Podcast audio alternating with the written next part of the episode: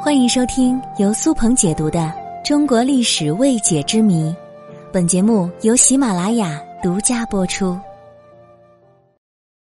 大家好，我是主播苏鹏有态度。最近我开了我的个人抖音号，大家可以在抖音上搜索“苏鹏有态度”来关注我，让我们在视频里也见见面。今天要和大家讲的是一个称谓，这个称谓就是“老表”。众所周知，江西境内无论城乡，陌生人相逢，彼此总爱称呼“老表”，或者根据对方的年龄，将老表具体化，说“表公奶”“表兄嫂”等。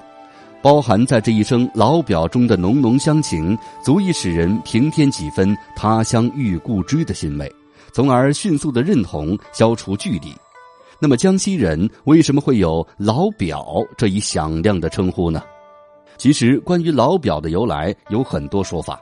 今天就和大家好好说说江西老表的由来。关于老表，第一种说法是江西老表与朱元璋有关。据传，第一个喊江西老表的便是明朝的开国皇帝朱元璋。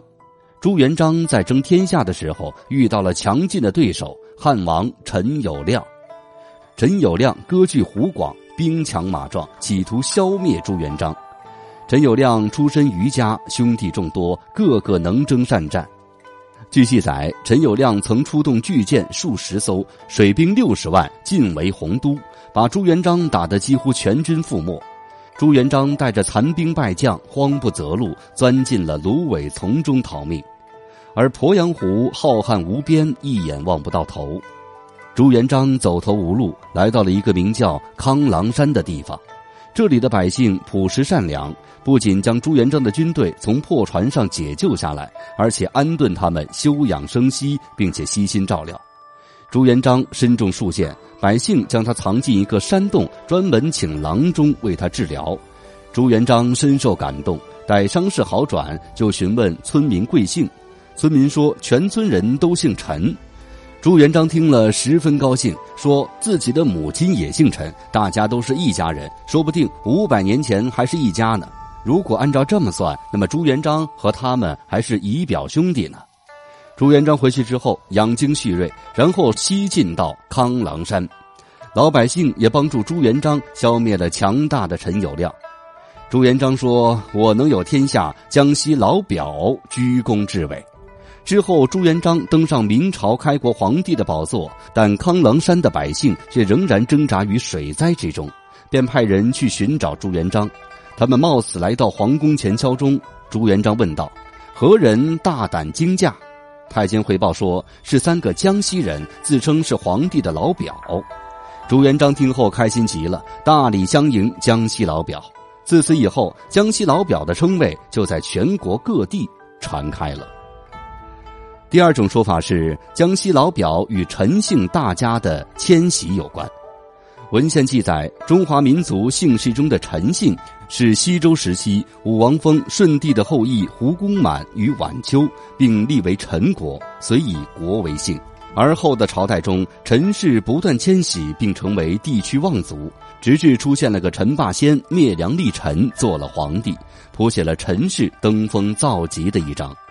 而后又到了宋仁宗时期，陈氏家族显赫且庞大，使朝廷有所担忧，因此就有人上奏天子说：“陈氏势力太大，不如把他们分而治之。”宋仁宗应允，陈氏由此分为二百九十二庄，分别迁徙于现在的赣、鄂、浙、苏、豫、皖、粤等十六个省市，其中江西占了陈氏总数的十分之一。所以说有天下陈氏出江州之说，他们的后代不断形成连环亲，就这样，江西人与外省人自然而然的就成了老表关系，外省人也都亲昵的称江西人为江西老表，而这种称呼也体现了江西人重乡情。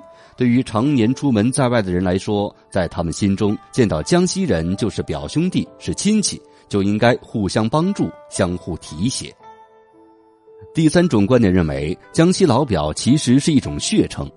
从晋朝到宋朝期间，人们常常把道士俗称为老表，而江西是一个在中国道教史上具有重要地位和影响力的省份，因此在外乡人眼中逐渐形成了江西多道士，也就是多老表的印象。所以最初对老表的敬畏之称，逐渐演变成了一种戏谑的称号。以上这三种说法，便是江西老表的由来。虽然江西老表的出处尚无法定论，但是“老表”一词一定能让你与江西人拉近距离。好了，今天就先说到这儿吧。欢迎大家关注我的个人抖音号“苏朋友态度”，我们视频里也可以见面了。